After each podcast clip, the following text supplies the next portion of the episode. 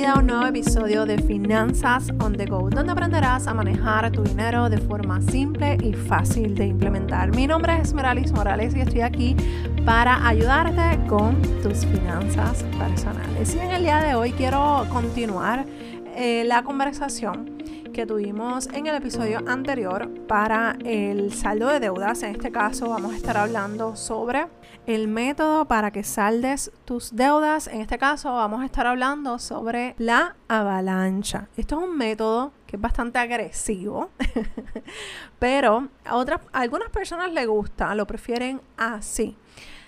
Vamos otra vez al ejercicio que utilizamos en el episodio anterior de imaginarnos lo que es una avalancha.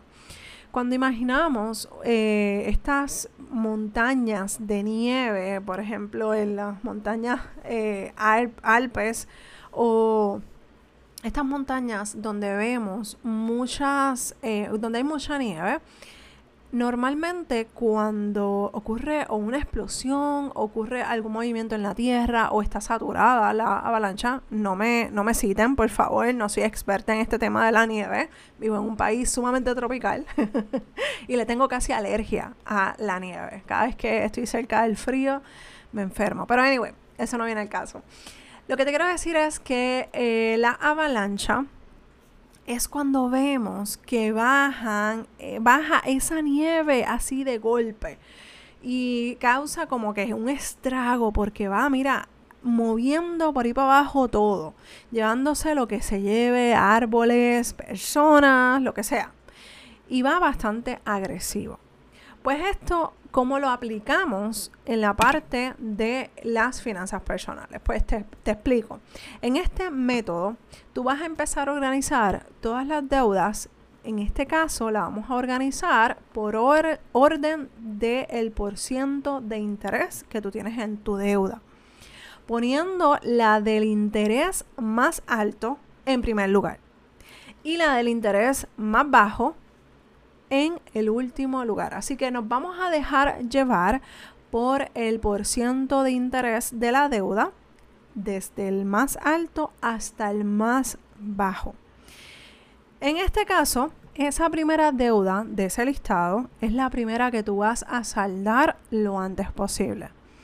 Este método es para aquellas personas que quieren salir de las deudas que le cuesten más dinero. ¿Por qué? Porque normalmente, o sea, normalmente no, el porciento de interés es lo que tú le pagas de más a esa institución financiera por haberte prestado ese dinero de la tarjeta de crédito, de todas estas deudas que estamos trabajando.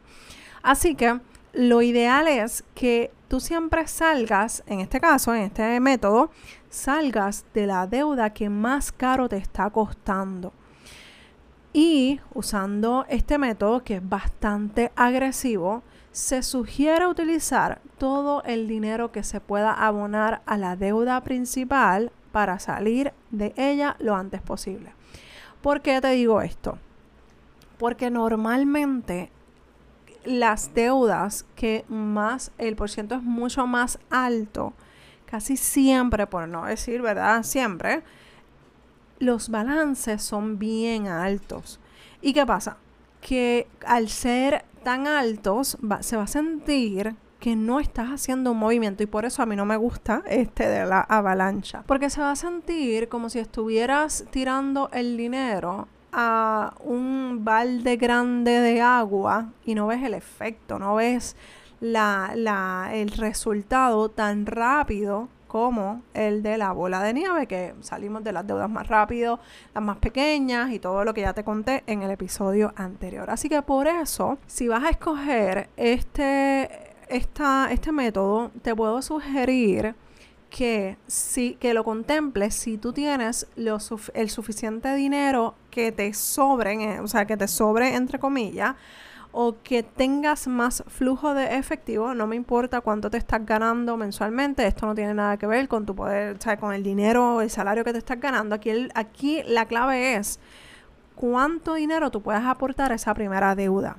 Que entre más alto pueda ser esa primera deuda, mejor porque vas a atacarlo más rápido. O sea que si tienes un flujo de efectivo, o sea, si tienes efectivo que te sobre, que, que no o sea, que, que tú me digas, pues mira, solamente tengo tres deudas y de las tres deudas más o menos tienen eh, eh, en balance, es más o menos la deuda, pero en por ciento de interés es mucho más alto y pues me están aumentando el por ciento de interés mes tras mes. Y me sobra, qué sé yo, 500, 700 dólares mensuales o puedo hacer un sacrificio o puedo buscarme otro trabajo o puedo hacer X o Y cosa para poder atacar esa deuda primero. Si ese es el caso, o sea, si tú tienes ese flujo de efectivo, puedes conseguir ese flujo de efectivo por alguna razón, pues yo te diría, te puedo sugerir, obviamente, esto es a discreción tuya porque no conozco tus finanzas personales y me estoy basando en el método como tal. No lo tomes como una decisión final. Tú eres al final del día quien tomas la decisión en base a tus finanzas y lo que tú quieres lograr con esas finanzas. Así que dependiendo de lo que tú quieras lograr, dependiendo de tu flujo de efectivo, dependiendo de muchos factores, tú vas a definir qué es lo que quieres, o sea, cuál de los dos métodos tú quieres implementar en tus finanzas personales. Es mucho más fácil cuando tú haces el ejercicio en una tabla o en una hoja de trabajo y puedes ver los dos escenarios. Incluso yo en una mentoría, creo que te lo mencioné, no, recuerdo si fue en el anterior, hicimos una mezcla. Mezclamos eh, de las tarjetas de crédito de esta persona y de esas tarjetas de crédito usamos la avalancha. Y lo que hicimos fue que de todas las tarjetas de crédito que tenía esta persona, las organizamos en orden de por ciento de interés y arrancamos y sacamos una de, medio.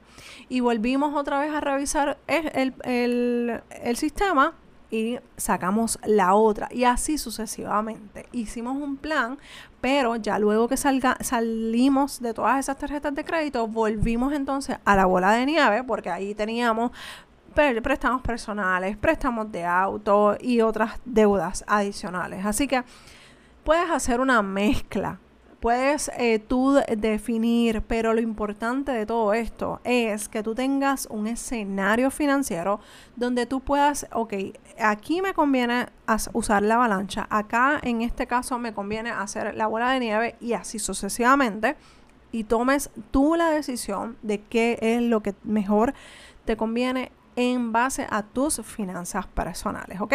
Así que con esta información te voy dejando, pero te quiero recordar que el 11 de enero tenemos nuestra reunión en el Bootcamp financiero. En este bootcamp financiero vamos a hablar de metas financieras, escenario financiero. ¿Qué es el escenario financiero? Es una herramienta que te vaya a ayudar a establecer dónde estás parada, ahora mismo y qué es lo que debes hacer para poder cumplir esas metas financieras. Luego de eso tenemos el monitoreo de gasto, el presupuesto y desarrollar ese plan de saldo de deudas. Así que si no lo quieres hacer sola, si no lo quieres hacer solo, tenemos reunión grupal el 11, 18 y 25 de enero y te voy a estar ayudando a trabajar con estas áreas tan importantes para que por fin puedas salir de esas deudas y no pases otro año con deudas y no sigas arrastrando y aumentando esas deudas. Por el contrario, las elimines de tu vida por siempre y para siempre. Amén. Así que te dejo toda la información en las notas del programa para que te puedas suscribir. Hay dos precios. Ah, no, se me olvidó decirte que hay dos precios. Uno es de 27 dólares y el otro de 47. Cualquiera que sea que vayas a escoger verifica, verifica cuál te conviene según tu presupuesto y lo que necesitas eh, actualmente en tus finanzas personales. Te recuerdo que me puedes escribir a través de las redes sociales en Finanzas on the Go, eh, dudas arroba Finanzas on the Para cualquier duda, cualquier pregunta y poderte asistir y que puedas estar conmigo en el próximo grupo de el Bootcamp Financiero. Un abrazo desde Puerto Rico y te quiero ver el 11 de enero 2023 a las 8 de la noche, hora de Puerto Rico.